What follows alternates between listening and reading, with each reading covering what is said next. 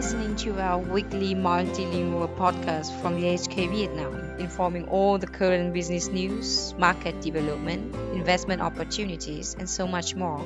Wake your business up and let's explore the business potential of Vietnam with us. Vietnam, a frontier market in Southeast Asia, is often named as one of the biggest winners in the US-China trade conflict, and even Corona crisis would accelerate the current trending China Plus One, in which companies are opting to invest in Vietnam while maintaining existing operations in China. Bjorn Koslowski, Deputy Chief Representative of HK Vietnam, together with Lê Văn Hành, consulting expert, are joining the Coffee Times with HK Vietnam today to discuss why Vietnam is an attractive alternative to China and what does mean for the German businesses. So let's listen.